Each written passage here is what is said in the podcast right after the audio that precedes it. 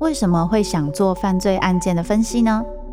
我不是要去讨论其中的猎奇性，这些犯下重大刑案的人，他们可能就是我们身边都会出现的一般人，只是因为发生了一系列的无法承受之重，最终被内心的怪物所吞噬。在这些悲剧性的案件中，你可以看见人性与心理的辗转坠落或求生。与你我都可能经历的深渊。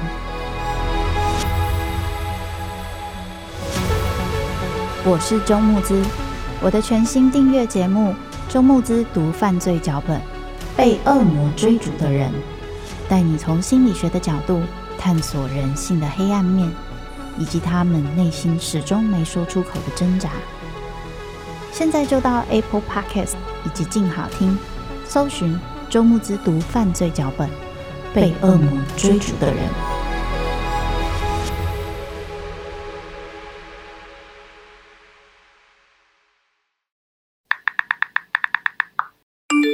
嗨，你今天好吗？我是钟颖，我是粉专爱之者书窝的版主，跟你一样是一名个体化之路的旅人。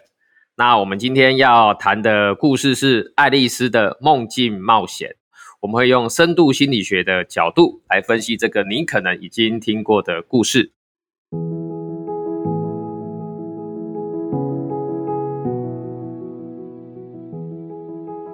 简单的来说啊，深度心理学就是研究潜意识的心理学，你也可以把它称为无意识，意思就是我们意识不到的那一些部分。研究潜意识心理学的心理学家主要有两位比较有名，第一位就是你们可能听过的弗洛伊德，那第二位啊就是我们今天要讲的这个主角叫做荣格。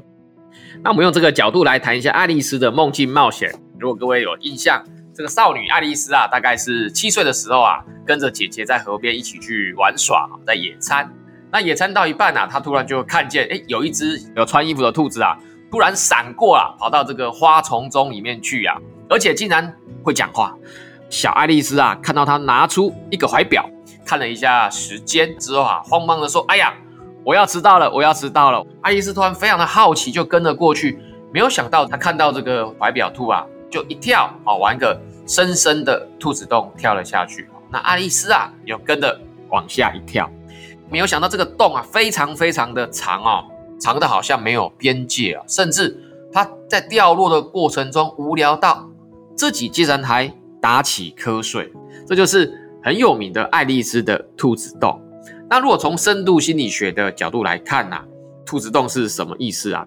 它暗示的是一个意识与潜意识之间的一个窗口。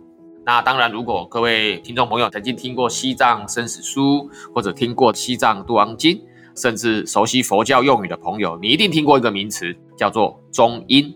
那其实这个阶段或中阴这个名词啊，它的意思就是跨越。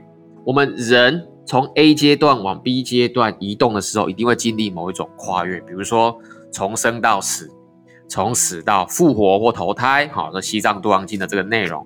但是我们的人生生命的过程里面，不用这么戏剧性，也同样有很多需要跨越的阶段。比如说爱丽丝面临的很明显就是一个儿童期即将结束。要成为一个青少女，进入这个青春期的一个跨越，所以《爱丽丝梦游仙境》它其实是一个冒险。什么冒险？一个从 A 阶段往 B 阶段的时候，人呐、一定会进入一个转换期。那在这个转换期间呐、我们的这个价值观、自我认同，我们过去习以为常的那些事物，包括我们的身体，比如说小孩子要长大，他身体会经历一些变化嘛。这个小小的每一次的跨越啊。坦白说，以我们的角度而言，都是生死攸关的。要跳下兔子洞，这其实是一件很危险的事情，因为这个兔子洞那么长，更不用说谁会在平常啊听到一只兔子在讲话。所以这个跨越本身啊，它至少包含第一个重要因素，就是要好奇。孩子有这样的好奇心，孩子会自己去开展这样的冒险，但大人有时候不一定嘛。大人会觉得对那些所谓的异常的事物。大人的心理其实是恐惧的哦，所以我们其实可以想想看，我们自己，我们其实每一个人都很习惯的维持我们的生活步调，维持我们自己对日常生活的一些假设或者是想象。虽然虽然我们常常说啊，我好想要去有一段旅行，我好想换个工作，我好想有一个不一样的生活模式哦。但是真正我们的习惯的生活模式被破坏，或者突然遇到一些什么样的意外之后，我们自己真的能够很快的去调试吗？不会，我们一定也会像爱丽丝一样遇到一个阶段，这个阶段是我们陷入了长长的兔子洞里面啊，这个长长的兔子洞面很黑，它很无聊。一直到爱丽丝她摔在一个干草堆上的时候，它才停止。换句话说啊，在我们荣格的角度里面啊，它有一个专有名词叫做退行。退行的英文叫 regression，其实就是退化的意思啊。所以这个跨越或者说跳进兔子洞的这个过程，有时候也可以被我们想象成是人要在长大，人要在转换新阶段，比如说国小进国中。国中进高中，或从学生时代啊毕业，进入社会当社会新鲜人的那前一两年、前半年的阶段呢、啊，我们都会有一个这样的调试期。那个长长的兔子洞就是一个调试期，而且各位你知道吗？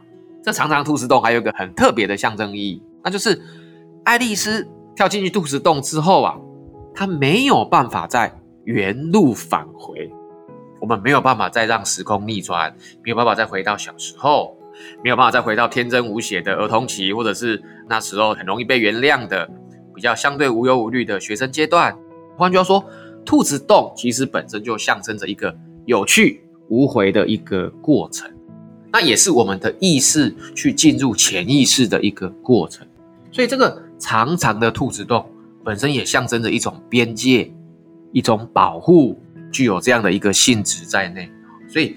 爱丽丝的梦游仙境其实是从一个所谓的跳进长长的退行的这样的过程面，作为成长的开端。其实这也意味着每个人在每个阶段的一开始都会遇到比较一时间找不到意义的这样一个过程，每个人都会。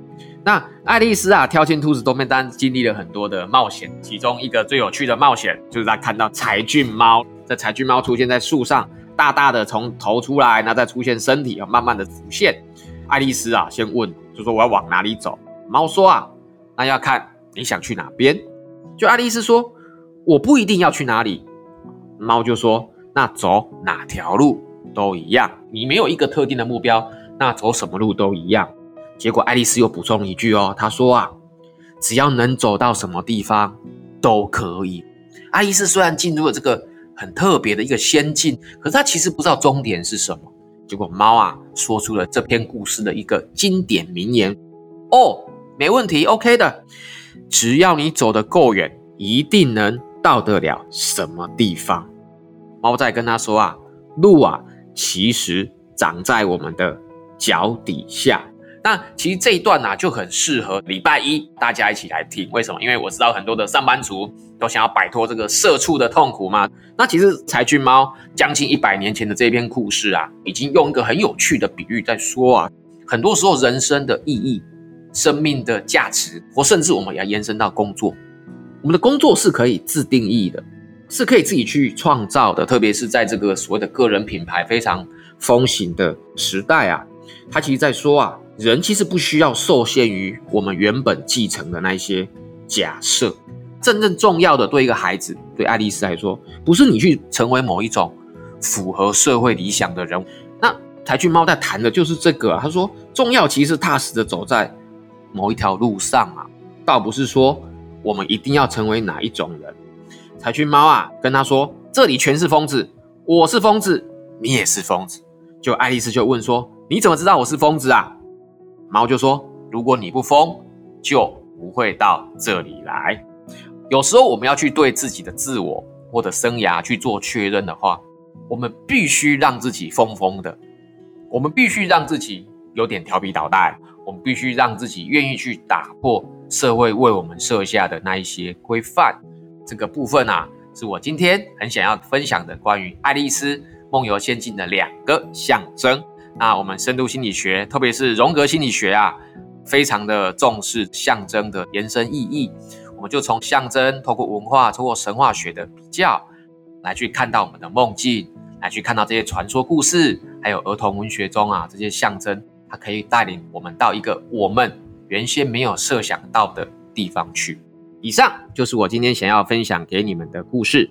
祝福各位听众，愿星辰为你指路，阳光与你同行。